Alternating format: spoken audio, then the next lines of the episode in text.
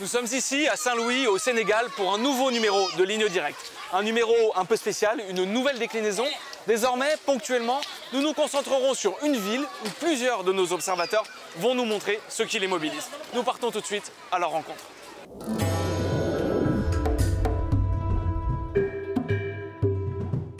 Traversée par le fleuve Sénégal, au bord de l'océan Atlantique, Saint-Louis est une ville qui communie avec l'eau. Mais avec le changement climatique, l'eau devient une menace. L'érosion ronge les côtes et l'océan peut gagner jusqu'à 5 mètres par an.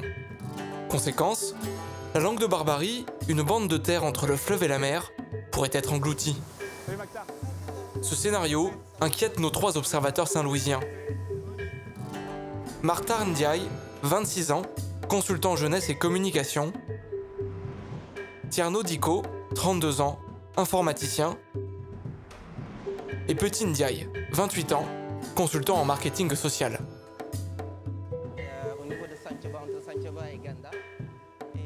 Petit, qui a grandi dans le quartier des pêcheurs, Gendar, sur la langue de Barbarie. Au bord de la mer, surtout sur la plage, il y avait les maisons qui étaient là, il y avait les tentes où les gens allaient pour se reposer, il y avait les enclos. Ça fait presque trois ans qu'on est en train d'alerter, il y a les messages sur les réseaux sociaux, il y a les sorties au niveau des médias, des télévisions et partout pour montrer ce danger-là. Et ce danger, c'est quelque chose qui est réel. Certains ont perdu leur euh, économie parce qu'ils n'avaient pas peut-être la culture d'aller euh, garder leur argent à la banque. Euh, comme vous le voyez ici, on est à l'intérieur même d'une chambre. Ça, c'était une chambre avant Oui, et ça c'était une chambre. Et comme euh, vous l'avez constaté, c'est la mer qui a tout détruit. Et même si on longe beaucoup plus la langue de Barbarie, il y a des écoles qui sont détruites, surtout les, les écoles primaires. Et il y a des mosquées aussi qui ont été détruites et tout. Et il y a beaucoup d'autres maisons, beaucoup d'autres, euh, voilà, des enclos, des, voilà. La qualité de la construction reste à désirer. Si vous Ouais. voyez, avec le sol là, c'est pas résistant. Donc D'accord. voilà, ça ne répond pas aux normes architecturales et tout. La meilleure protection contre la mer, c'est encore ce qu'il reste du mur érigé par les colons français. Nous retrouverons Tierno plus tard. Martha et Petit nous emmènent voir une digue que l'État sénégalais a commencé à construire en février et qui s'est affaissée en avril.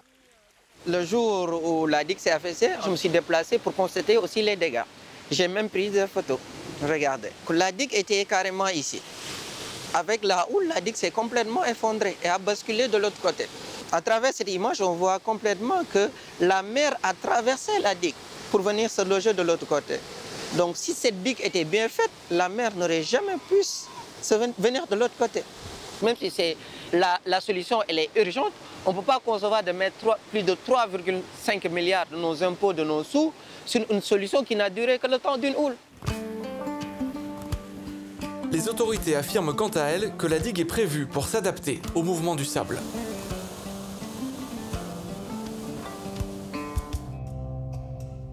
Depuis 2016, des sinistrés ont été évacués. Si certains ont pu bénéficier d'un programme de relogement de l'ONU, environ 300 personnes s'entassent dans un camp très précaire, juste à la sortie de la ville. Vous ne rêvez pas, vous êtes bien à Saint-Louis du Sénégal. Ici, il y a des tas d'ordures, il y a de l'eau stagnante. Donc, ce sont des populations qui vivent dans des conditions très difficiles. Euh, euh, six toilettes pour environ plus de 300 personnes, deux points d'eau qui sont souvent très euh, lointains. Fin août 2018, un site d'information local publie une vidéo sur les conditions de vie du camp et Martar se fait lanceur d'alerte. Je me suis dit, cette vidéo-là mérite d'être rendue virale. C'est pourquoi j'ai téléchargé la vidéo et je l'ai mis directement sur mon Facebook, ce qui a été vraiment suivi avec plus de 80 000 vues. Et à partir de cette vidéo, on a vu que vraiment les populations étaient vraiment étonnées de voir qu'à Saint-Louis du Sénégal, il y a des gens qui étaient considérés comme des réfugiés. Tu veux dire qu'il y a beaucoup de gens à Saint-Louis qui ont découvert la réalité de ce camp avec cette vidéo, alors que ce camp existe depuis plus de deux ans. Oui, Dons de moustiquaires, d'eau de javel, travaux d'amélioration, les Saint-Louisiens se sont mobilisés auprès de sinistrés qui manquent de tout. Je suis ici depuis plus d'un an avec ma famille et tout est compliqué. Les enfants sont malades, ils ont des diarrhées, ils vomissent, certains ont de l'asthme à cause de la poussière, il y a les eaux stagnantes et bien sûr des moustiques. On était à l'aise chez nous, on avait la télé, on vivait en famille, on respirait l'air pur de la mer, et il n'y avait pas cette chaleur.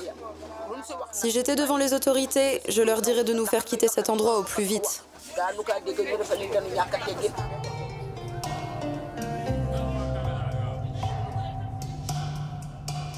Nous rencontrons le maire de Saint-Louis, également ministre de l'hydraulique et de l'assainissement.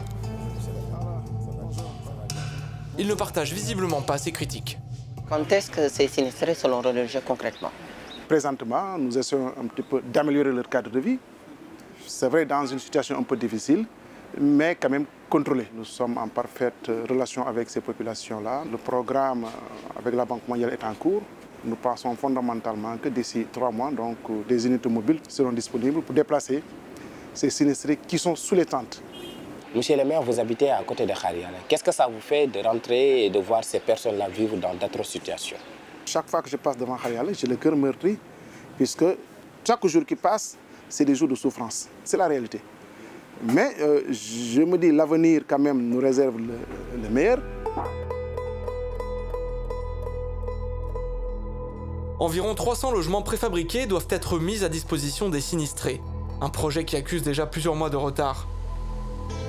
Saint-Louis compte aussi sur des aides extérieures, dont celle de la France, pour achever la digue qui doit protéger la langue de Barbarie. C'est là que vit une très importante communauté de pêcheurs.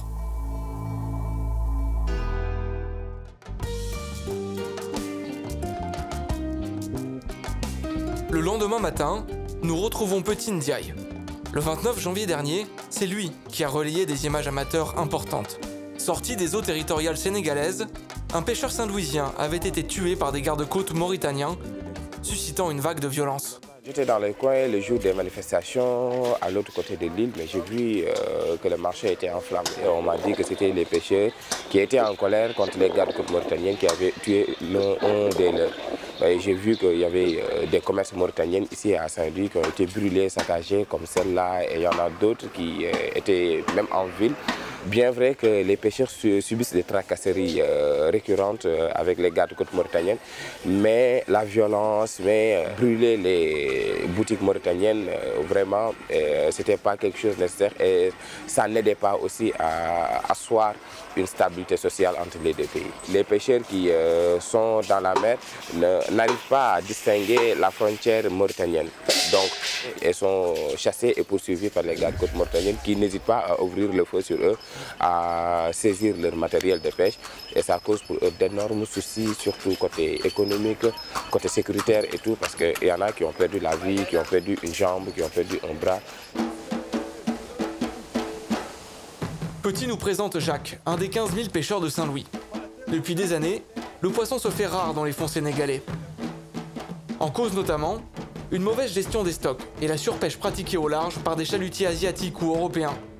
Plus rigoureuse, la Mauritanie a mieux géré ses fonds, ils sont bien plus attractifs et les pêcheurs saint-louisiens s'y aventurent régulièrement. Ici, il n'y a qu'un mois environ durant lequel on a des dorades. Mais là-bas, durant toute l'année, tu as beaucoup d'espèces nobles, du mérou, du merlu. Quand tu pars un jour en mer, ici, tu vas faire moins de 75 000 francs CFA. Une fois que tu as payé le moteur et ton équipage, il ne reste quasiment rien. Dans les eaux mauritaniennes, si tu pars trois jours, tu peux gagner jusqu'à 1 million de francs CFA. Nous sommes en période creuse, la saison de pêche reprendra véritablement en novembre. Il est donc encore plus compliqué de faire de bonnes prises. Jacques attrape plusieurs poissons, mais leur chair est mauvaise. Ils sont invendables et sont relâchés. Suite aux violences, un nouvel accord a été signé entre les deux pays. Dès novembre, les pêcheurs saint-louisiens bénéficieront de 400 licences pour pêcher en Mauritanie. À Gendar, le quartier des pêcheurs, certains se réjouissent des retombées à venir sur l'économie locale, mais pour d'autres, l'accord est injuste. Et 400 licences ne concernent que la pêche au filet tournant et certaines espèces de poissons. Ça pourrait être mieux, parce que ça va bénéficier au moins les pêcheurs qui font cette pratique de pêche, parce que tout le monde n'est pas pêcheur pour avoir une pirogue, pour qu'ils sont une filet tournante, non. Il y a d'autres types de pêche qui existent à Gendar. Ce n'est pas la Mauritanie qui oriente les Gendariens sur leur type de pêche. Autre point de désaccord, les cargaisons devront être déchargées et contrôlées côté mauritanien, ce que les pêcheurs espèrent pouvoir renégocier.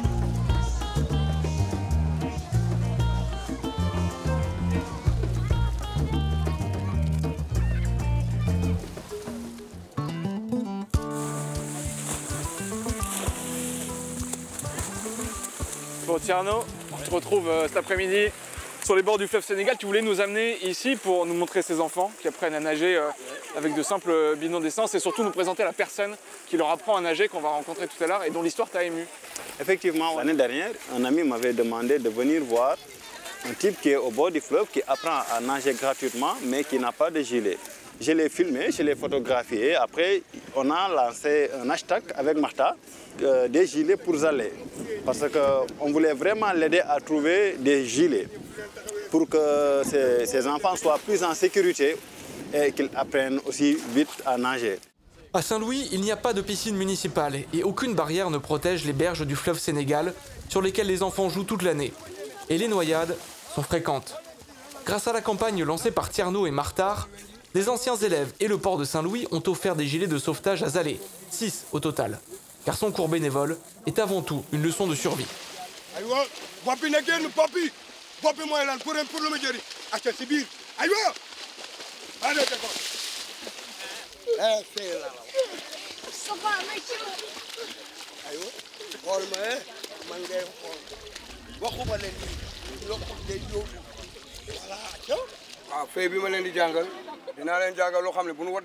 Je leur apprends d'abord à pédaler et à se maintenir dans l'eau, même s'ils ne savent pas nager. C'est pour qu'au besoin, ils puissent tenir le temps que quelqu'un vienne les secourir. Ensuite, j'apprends tous les types de nage. Vous avez une méthode très à la dure, quoi. C'est comme ça que ça marche mieux? Si je mets la pression, c'est dans le cas où l'enfant est dans un bateau qui coule. S'il doit sauter, il n'aura pas peur.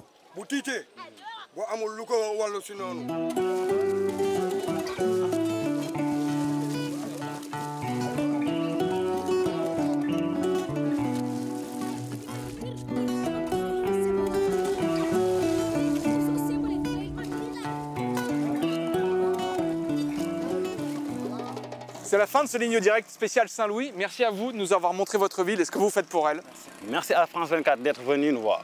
Le prochain ligne direct, c'est peut-être chez vous. N'hésitez pas à contacter la rédaction des observateurs si vous avez des images amateurs. Tous nos contacts Facebook, mail, WhatsApp s'affichent à l'écran. À bientôt.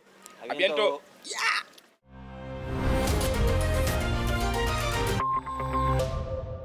Être prévoyant, c'est vivre plus sereinement. Vous regardez la météo avec PFG Prévoyance. Devis prévoyance en ligne sur pfg.fr.